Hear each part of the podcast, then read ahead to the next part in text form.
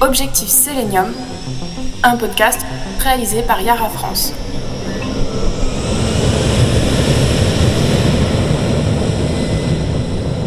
Dans le premier épisode de ce podcast consacré au sélénium, nous avons évoqué avec les experts de Yara France l'importance de l'élément pour les ruminants.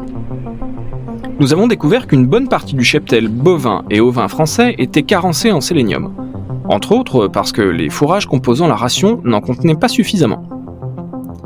Dans cette seconde partie de notre mission Objectif Sélénium, je vous propose de passer à l'action. Nous allons voir comment conduire sa prairie pour redresser la teneur en sélénium de l'herbe.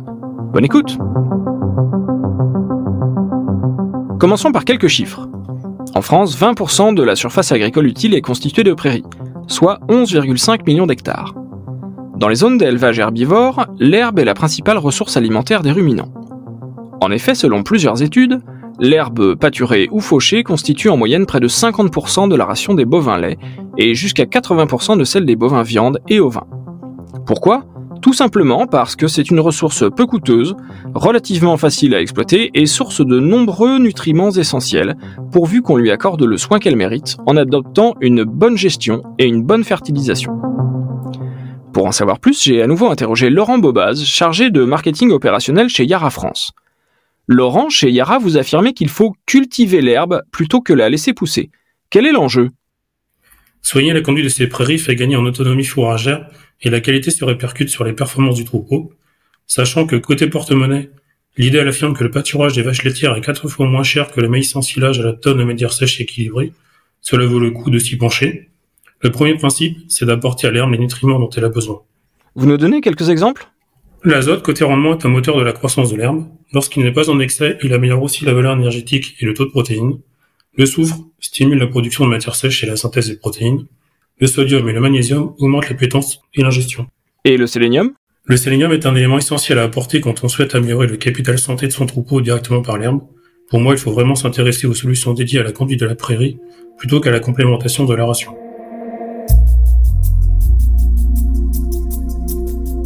Si vous ne connaissez pas le GEMAS, sachez qu'il s'agit de l'organisation de référence pour la cartographie géochimique des sols agricoles et prairiaux en Europe. Cette entité a établi qu'en France, tout comme dans les autres pays du vieux continent, les sols sont majoritairement déficitaires en sélénium. La situation risque en plus de ne pas s'arranger. Si on en croit les modélisations à l'échelle mondiale, prenant notamment en compte le changement climatique, la tendance est à un appauvrissement des sols en sélénium dans nos zones tempérées. Autre problème, le sélénium, quand il y en a, n'est pas toujours présent sous une forme chimique assimilable par les plantes. Je me suis fait expliquer ce point par Cédric Boud, ingénieur agronome chez Yara France. En fait, à l'état minéral, le sélénium se rencontre dans l'environnement sous quatre formes qui ne présentent pas le même niveau d'assimilation par les organismes. Le sélénium élémentaire solide et le sélénure gazeux sont présents dans les sols en conditions anoxiques, c'est-à-dire en l'absence d'oxygène. Eux sont totalement indisponibles pour les plantes. Les ions sélénite et sélénate se retrouvent sous forme soluble. Le premier est impliqué dans la formation de complexes avec d'autres éléments du sol et donc assez peu disponible pour les plantes. C'est vraiment la forme sélénate qui nous intéresse. Pour quelle raison? Le sélénate est dix fois plus disponible que le sélénite, c'est la principale forme de sélénium assimilable par les plantes.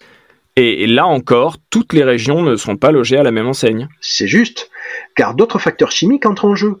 Le sélénium est par exemple moins disponible dans les sols à pH acide, tels que ceux des massifs granitiques primaires, comme le massif central et le massif armoricain, qui sont connus pour être de grandes régions d'élevage.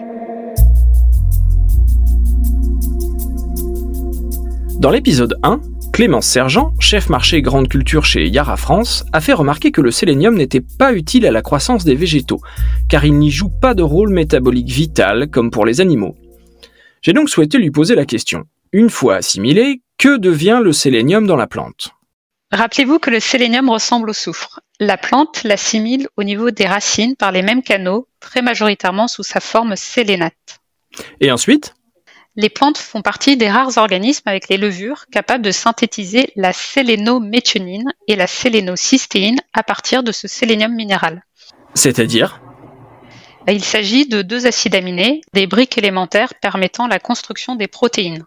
La sélénométhionine et la sélénocystéine ressemblent en tout point à la méthionine et à la cystéine, à la différence près que le sélénium vient remplacer le soufre dans leur composition.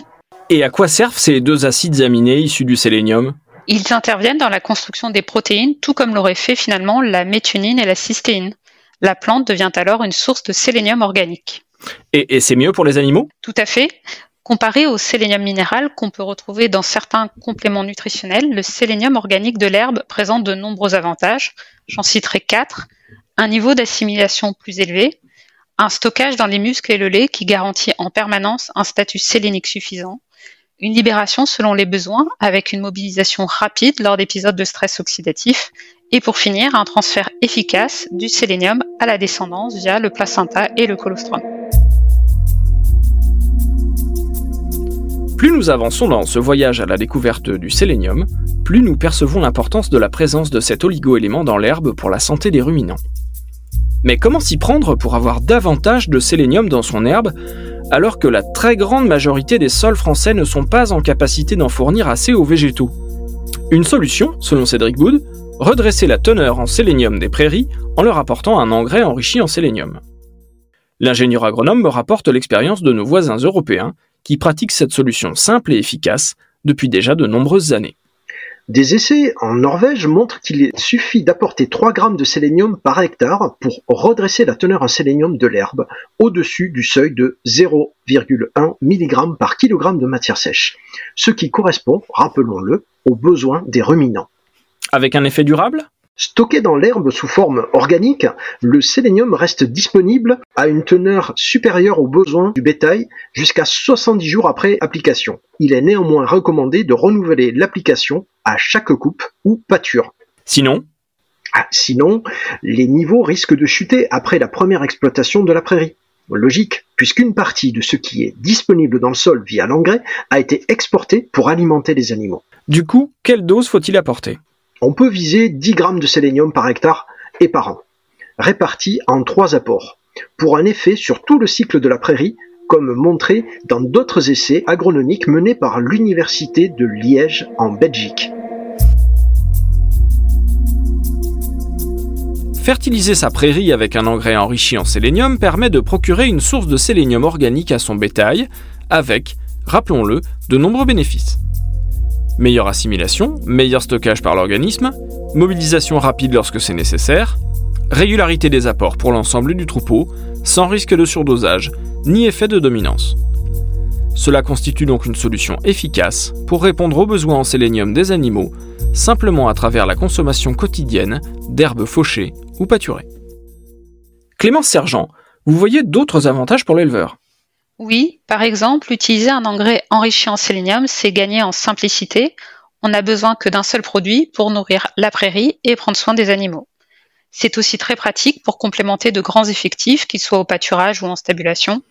Enfin, côté rentabilité, favoriser le préventif par rapport au curatif fait gagner du temps et de l'argent. Pourquoi est-ce qu'on n'utilise pas plus ce type d'engrais chez nous? En France, malgré ses avantages, cette solution est encore peu connue. La raison, c'est qu'il n'y a encore que peu de produits de ce type sur le marché, contrairement à d'autres pays européens.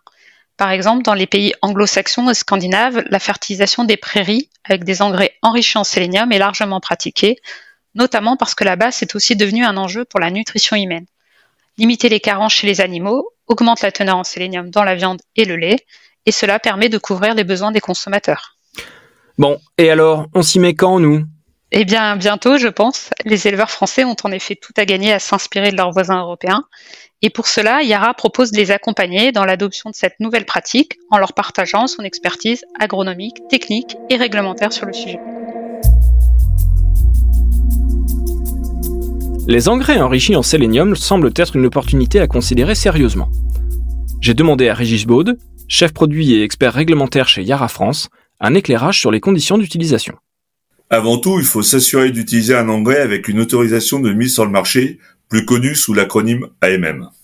Comme le sélénium n'est pas un nutriment essentiel pour les plantes, l'ANSES, l'Agence nationale de sécurité sanitaire, de l'alimentation, de l'environnement et du travail, exige cet AMM pour la commercialisation en France d'un engrais enrichi en sélénium. J'imagine aussi qu'il faut s'assurer que chaque nutriment est présent sous la forme la plus efficace. Yann, vous qui êtes sur le terrain, quelles sont vos recommandations?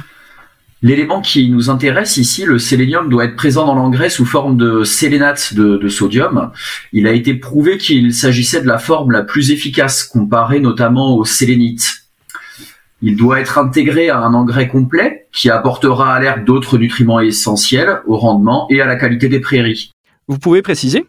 Il faut privilégier un, une source d'azote équilibrée avec de, de l'azote nitrique qui sera immédiatement disponible, même par temps froid et humide pour une action immédiate sur la prairie, et de l'azote ammoniacal pour agir dans la durée et prendre le relais. Deux, une forme de soufre à la fois très soluble dans l'eau et moins sensible au lessivage, type sulfate de calcium, qui a l'avantage de ne pas contribuer à l'acidification des sols. Et du sélénate de sodium donc. Est-ce qu'utiliser un engrais enrichi en sélénium nécessite de respecter des conditions d'utilisation particulières? En fait, il n'y a pas vraiment besoin de changer ses habitudes. On applique les règles valables pour un apport d'azote classique. On établit la dose totale à apporter selon la réglementation en vigueur. On fractionne ses apports. On déclenche le premier apport dès que les 200 degrés jour cumulés à partir du 1er janvier sont atteints. Le seul point de vigilance pour maintenir un bon niveau de productivité de l'herbe et satisfaire les besoins en sélénium des animaux, c'est de procéder à un apport après chaque fauche ou pâture. Concernant la dose, 3 grammes de sélénium par hectare sont suffisants. Merci. Ce podcast touche à sa fin. Le sélénium n'a désormais plus de secret pour vous. Envie d'en faire profiter vos prairies et vos animaux? Pour bénéficier de l'expertise Yara, rapprochez-vous de votre distributeur. Merci à tous les intervenants ayant contribué à la réalisation de ce podcast. À très bientôt pour un nouveau voyage.